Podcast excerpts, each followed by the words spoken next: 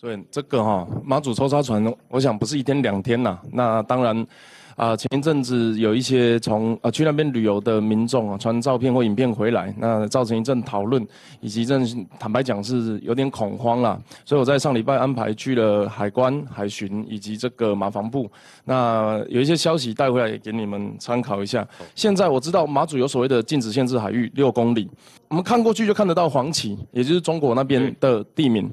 那如果我看过去可以看得到陆地，表示海面上所有的东西我都看得到嘛？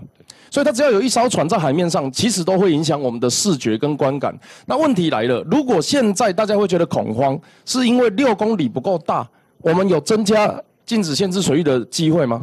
这个我们去跟呃主管的机关再去做讨论。这个我们已经开过第一次的会议。好，这个部分这个如果有讨论的结果，我再跟我们办公室报告一下。那另外。因为六公里哦，坦白讲，六公里就算我们把它增加八公里、十公里，甚至我们增加到对面的地陆地上，它的船只要在海面上都会看到。所以首要之务不是距离的问题，是如何减低马祖民众的恐慌。因为马祖丘陵地形，你会发现那个看下去就是全部都是船。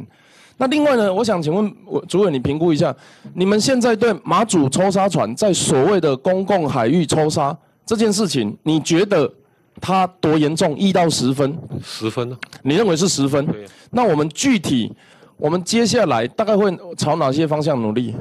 第一个我们会努力的，就是我们还是要强强势的执法，然后在这个莒光到这个南北干之间呢，是大陆的领海了啊。那只是我我我们现在把它认为是公海，而在这里面，我们希望还是用驱离，希望它不要在这边来抽沙，因为对这个抽沙破坏生态、破坏我们的国土是非常严重的。那第三个我们要去做的就是我们两岸之间的协同的执法，金门就是一个很好的例子，金门以前抽沙的状况也很严重。那因为两岸的协同执法，现在今年一年呢，大概都没有再有抽沙船这样。那第四个呢，我们要做的就是说，把我们的法的刑责提高，好，然后去化的这个方式增加，好，让我们可以说抓到了查扣他了以后，马上可以处理掉，我就可以处理一条，我就可以抓一条，处理一条，这样子我一直抓，然后刑度又这么高。我相信就会产生一些效果出来。我对共同执法这件事情没什么意见呐。不过我在想的事情是这样：我们两个哈住隔壁区啊，啊，他们社区的小偷，他们社区警察不抓，啊，我们的警察在抓。这个时候你跟我说我要去跟他的警察谈，实在是很难相信他们会做到什么程度。这是对于这个国家政权本质上的质疑哦，倒不是对共打这件事情的质疑。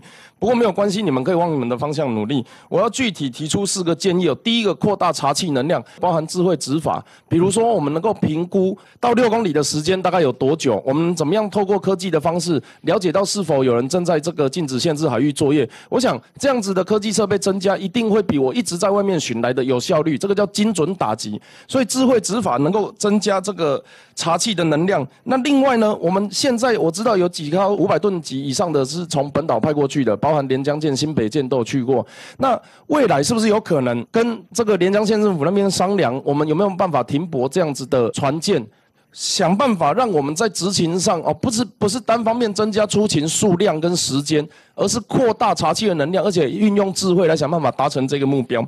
那另外一个呢，我希望可以减少执法的时间。我们的这个从本岛过去啊，还要再跑回来，这个其实全部都算在公务出勤上面，其实那个会造成非常大的心理压力。我们如何让这件事情能够更加有效？其实就是我们每件事情抓了有没有？是真的会把它带回来，这就牵涉到下面一个问题，就是现在连江县政府只提供两艘的停泊时间，那现场我们也知道，他处理这艘船的方法非常的繁复，而且时间耗时非常的长哦，你又要拍卖啦，又要什么东西啊，然后弄弄要大半天去了，而且现我们在马祖当地的民众座谈里面发现，他们认为这艘船如果我还拍卖回去啊，他不是又要再出来抽，所以甚至有。